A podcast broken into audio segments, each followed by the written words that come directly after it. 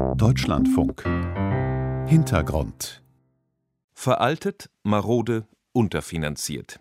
Die Infrastruktur in den USA. Eine Sendung von Katja Ridderbusch. Officials in New Orleans are bracing for the worst, bracing for Gebrochene Deiche und überspülte Wohnsiedlungen in New Orleans nach Hurricane Katrina. Autos, Schulbusse und Lkw, die nach dem Zusammenbruch einer Autobahnbrücke in Minneapolis in den Mississippi stürzen. Bleiverseuchtes Wasser, das aus veralteten Leitungen in Michigan quillt. Überirdische Stromleitungen in Texas, die unter der Last von Schneemassen einstürzen und den Staat dunkel werden lassen. TV-Bilder aus den vergangenen zwei Jahrzehnten und jedes Jahr kommen neue hinzu. Diese Bilder und Meldungen gehören für Amerikaner mittlerweile zum Alltag.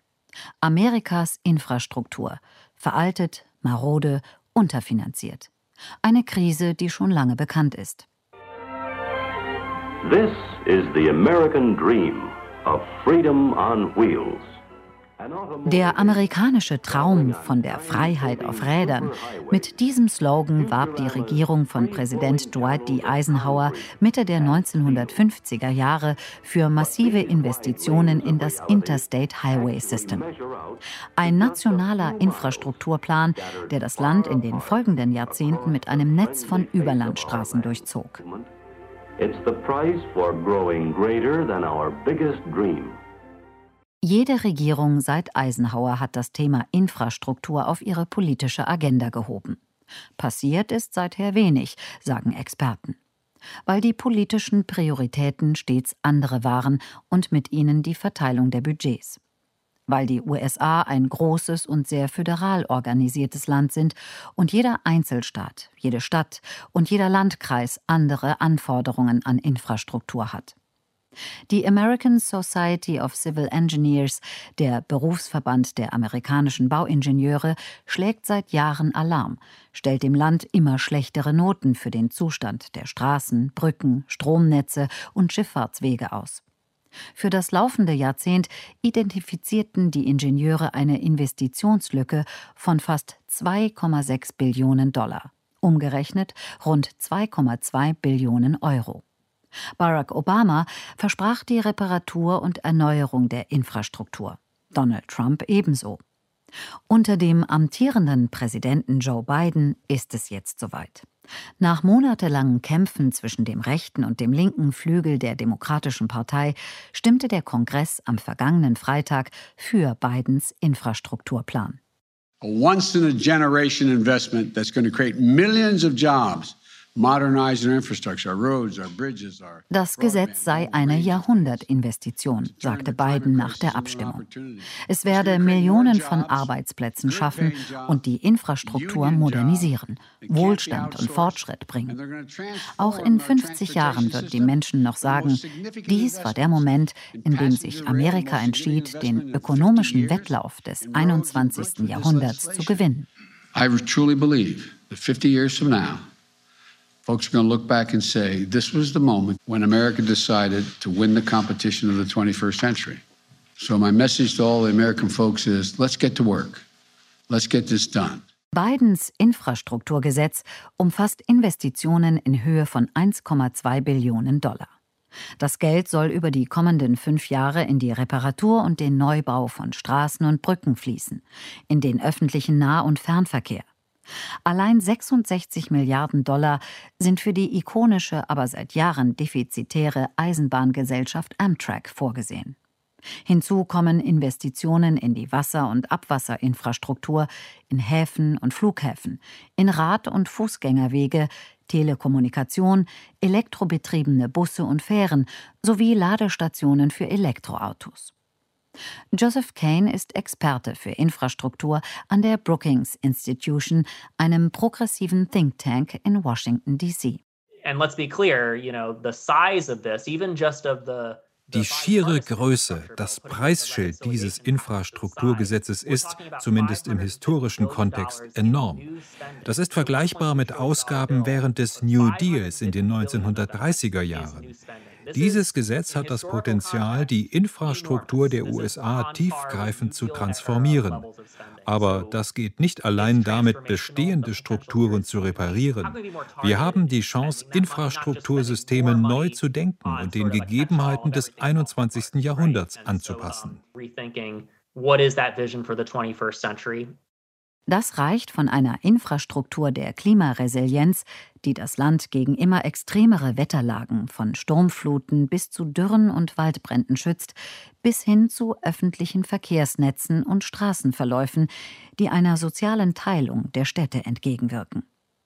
Das zumindest sind die Ziele, die Bidens Infrastrukturpaket formuliert. Dennoch konzentriert sich Bidens Gesetz erst einmal vor allem auf klassische Infrastrukturprojekte. Dazu gehört auch schnelles Internet. Das Gesetz sieht Investitionen von 65 Milliarden Dollar vor für ein dichteres Netz zu niedrigeren Preisen. Das ist dringend nötig, denn der Zugang zu leistungsfähigen Breitbandanschlüssen über DSL, Kabelfernsehen oder Glasfaser ist in den USA noch immer lückenhaft, vor allem in den ländlichen Regionen. Eine aktuelle Umfrage des renommierten Pew Instituts schätzt, etwa 30 Prozent der Amerikaner auf dem Land haben keine oder nur eine schwache Internetverbindung. In besonders entlegenen Regionen müssen Menschen noch immer über ihr Telefonnetz ins Internet gehen. Die Breitbandlücke im Land sei groß, sagt Kane. Das war bereits vor der Pandemie ein riesiges Thema. Aber Covid hat die Dringlichkeit auf einen neuen Level gehoben. Mehr Menschen arbeiten von zu Hause, Kinder lernen online, die Leute kaufen online ein und nutzen Telemedizin für Arztbesuche. Die Abhängigkeit unseres Lebens vom Internet ist nicht neu. Aber jetzt gibt es ein größeres Bewusstsein dafür, dass Breitbandanschlüsse eine essentielle Dienstleistung sind well, this is an essential service. Der Weg nach Gray, einer Kleinstadt mit gut 3000 Einwohnern in Jones County, mitten im Südstaat Georgia, führt vorbei an dichten Kiefernwäldern und Holzhäusern auf vereinzelten Lichtungen. In Vorgärten stehen windschiefe Propangastanks.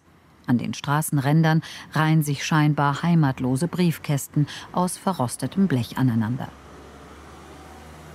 Bis vor wenigen Monaten gab es fast nur langsame Internetverbindungen in Jones County und den umliegenden Landkreisen.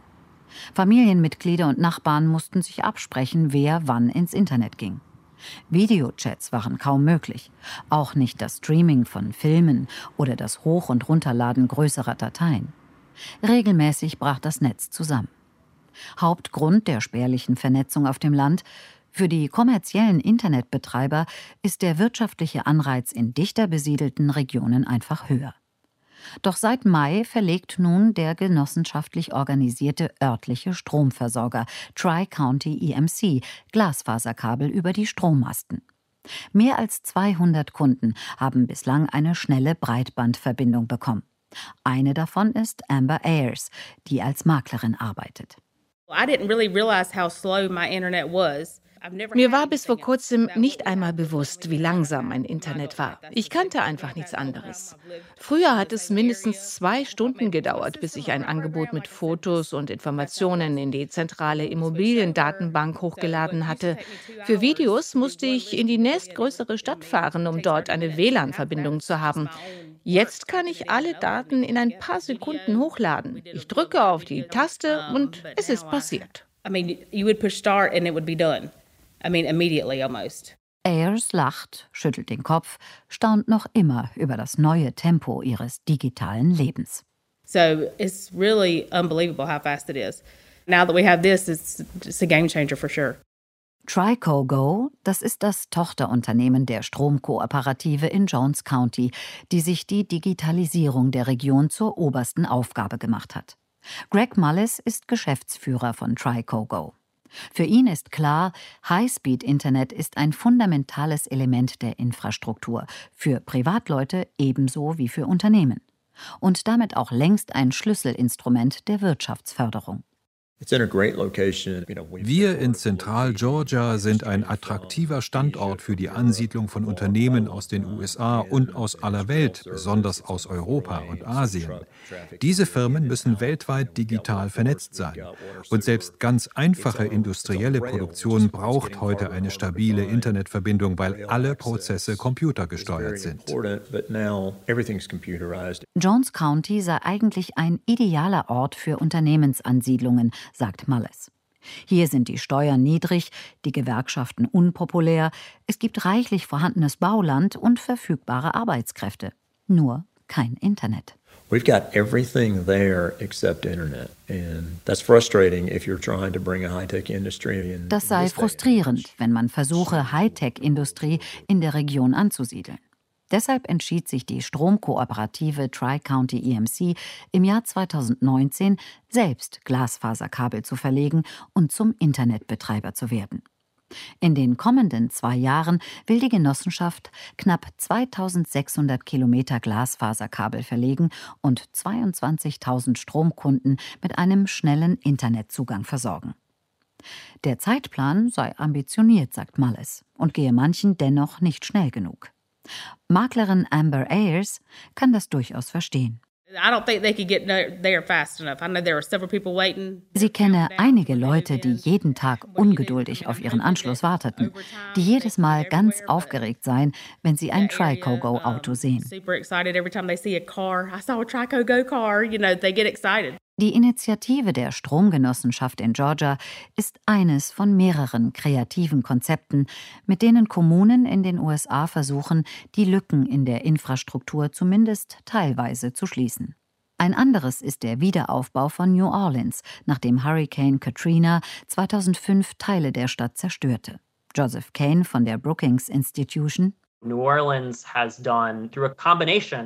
New Orleans hat in einer Kombination aus bundesstaatlichen Fördermitteln, einzelstaatlicher und kommunaler Planung ein Modell implementiert, das eben nicht nur die alten Strukturen in besserer Qualität wieder aufbaut, also stabilere Dämme und Deiche, sondern das auch mit neuen Konzepten arbeitet, mit grüner Infrastruktur zum Beispiel. So setzte die Stadt auf natürliche Ressourcen, um neue Sturmschäden zu verhindern. Die Erhaltung von Feuchtgebieten, die Errichtung von sogenannten Regengärten in gefährdeten Wohnsiedlungen, wo Wasser in Grünflächen absickern kann und somit das Risiko von Überflutung minimiert wird. New Orleans sei ein Beispiel dafür, wie eine besonders gefährdete Stadt ihre Infrastruktur neu erfunden habe, sagt Kane. Ein anderes Beispiel ist Portland im Bundesstaat Oregon, seit langem ein Vorreiter moderner Stadtplanung in den USA. Bereits im Jahr 1979 führte die Stadt eine sogenannte Wachstumsgrenze ein. Sie legte den Radius fest, innerhalb dessen eine Erweiterung der Stadt zulässig war, und schob so der Zersiedelung des Umlands einen Riegel vor. Nicht nur Portland. Jede amerikanische Stadt könne und müsse umdenken, wenn sie ihre traditionelle Infrastruktur modernisieren möchte, sagt Kane. Die Frage sei, reparieren wir die gleichen Straßen oder bauen wir lieber miteinander verbundene Boulevards, die das soziale Gewebe der Städte neu verknüpfen? Eben jenes Gewebe, das vor mehr als 50 Jahren durch die alte Straßenführung auseinandergerissen wurde und viele Bewohner wirtschaftlich abgehängt hat. Wir haben jetzt eine riesige Chance, Zweck, Design und Funktion dieser Systeme neu zu entwerfen und damit soziale Barrieren und Trennlinien zu überwinden. It doesn't have to be a hurdle, right? It doesn't have to be a barrier. Ethnische oder ökonomische Trennlinien, vor Jahrzehnten gezogen durch eine rasterförmig angelegte Straßenführung. Eine Struktur, die vor allem schwarze und ärmere Bevölkerungsgruppen benachteiligte. Sei es eine moderne Straßenplanung oder die Stromgenossenschaft, die den digitalen Segen ins ländliche Georgia bringt, seien es Regengärten in New Orleans oder die Wachstumsgrenze in Portland. All diesen Infrastrukturprojekten sei gemein, dass sie auch gesellschaftliche Wirkung hätten, dass sie helfen könnten, Gemeinden widerstandsfähiger gegen die Klimakrise zu machen und soziale Spaltungen abzumildern, sagt Infrastrukturexperte Joseph Kane von der Brookings Institution. Ideen, die in Bidens Infrastrukturpaket als Zielvorgaben anklingen. Doch für den langfristigen Erfolg des Gesetzes müssten diese Ideen auch konsequent umgesetzt werden.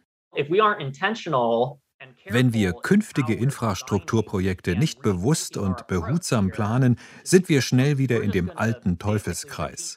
Es bringt wenig, Massen an Geld in ein kaputtes Rahmenwerk zu pumpen, mehr Straßen zu bauen, aber bei der Planung die Orte und Menschen auszuschließen, die seit jeher marginalisiert sind. Geld und Investitionen allein seien kein Garant für eine moderne Infrastruktur, meint auch Ray Hill, Wirtschaftsprofessor an der Emory-Universität in Atlanta. Nehmen wir das Beispiel China. China versucht, sein Wirtschaftswachstum mit Gewalt am Laufen zu halten und hat all diese neuen schicken Flughäfen überall im Land gebaut. Aber da muss man sich schon fragen, was ist die Rendite, wenn niemand die Flughäfen nutzt? Das lasse auch die oft zitierten Vergleichszahlen der Infrastrukturinvestitionen in einem anderen Licht erscheinen, findet der Ökonom. Nach einer Erhebung der Organisation für wirtschaftliche Zusammenarbeit und Entwicklung OECD investiert China etwa zehnmal so viel in Infrastrukturprojekte wie die USA. Gut 5 Prozent des Bruttoinlandsprodukts im Vergleich zu 0,5 Prozent. Der Investitionswettlauf mit China ist ein Argument, mit dem Biden für sein Infrastrukturpaket wirbt. Ein anderes, die Wirtschaft soll wachsen, neue Arbeitsplätze sollen entstehen. In den 1930er Jahren ebneten die Programme des New Deal mit massiven Investitionen in Infrastrukturprojekte wie den Hoover Dam dem Land den Weg aus der großen Depression. Aber die Situation sei heute eine komplett andere, sagt Hill. Bereits vor Covid hatten wir eine Arbeitslosenquote von 3,8 Prozent. Das ist ziemlich nah an der Vollbeschäftigung. Und jetzt finden wir nicht einmal genug Arbeitskräfte, die all die verfügbaren Jobs machen wollen. Wir müssen also keine Arbeitsplätze schaffen. Experten betonen, Infrastruktur eigne sich nicht für zentralistische Politik und schon gar nicht in den USA. Bei einer Reform der Infrastruktur müsse die Bundesregierung in Washington eng mit den Einzelstaaten und Städten zusammenarbeiten. Joseph Kane Washington spielt eine wichtige Rolle bei der Finanzierung und Koordinierung, keine Frage.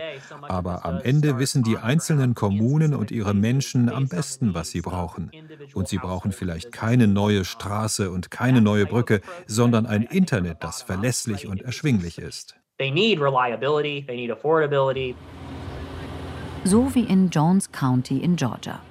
Dort will die Stromgenossenschaft Tri-County EMC in zehn Jahren mit ihrem Internetprojekt Gewinne schreiben. Es gibt Zuschüsse vom Bundesstaat, aber man könne es auch alleine schaffen, betont Geschäftsführer Greg Mullis. Bidens Infrastrukturpaket betrachtet er mit gemischten Gefühlen. So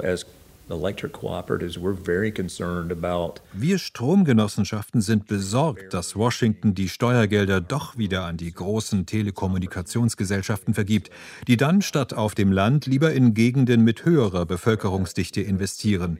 Wir beobachten das sehr genau. Malles zuckt mit den Schultern. Er hoffe, sagt er nach einer Pause, dass Joe Biden mit seinem Versprechen Recht behält, auf die ein oder die andere Weise. High-Speed-Internet High-Speed-Internet werde schon bald jedem Amerikaner zur Verfügung stehen, erklärte der US-Präsident, und dazu beitragen, das gesamte Land tiefgreifend umzugestalten. Das war der Hintergrund. Veraltet, marode, unterfinanziert. Die Infrastruktur in den USA. Eine Sendung von Katja Ritterbusch. Redaktion Frederik Rother